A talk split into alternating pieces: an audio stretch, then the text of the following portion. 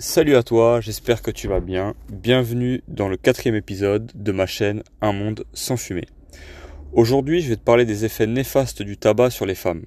On va parler de leurs appareils génitaux et aussi des risques lorsqu'elles sont enceintes. On va commencer donc par l'appareil génital.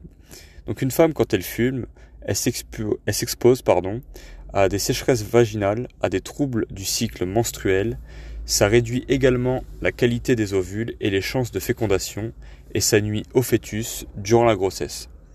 Lorsqu'une femme est enceinte, elle court plusieurs risques pour son enfant.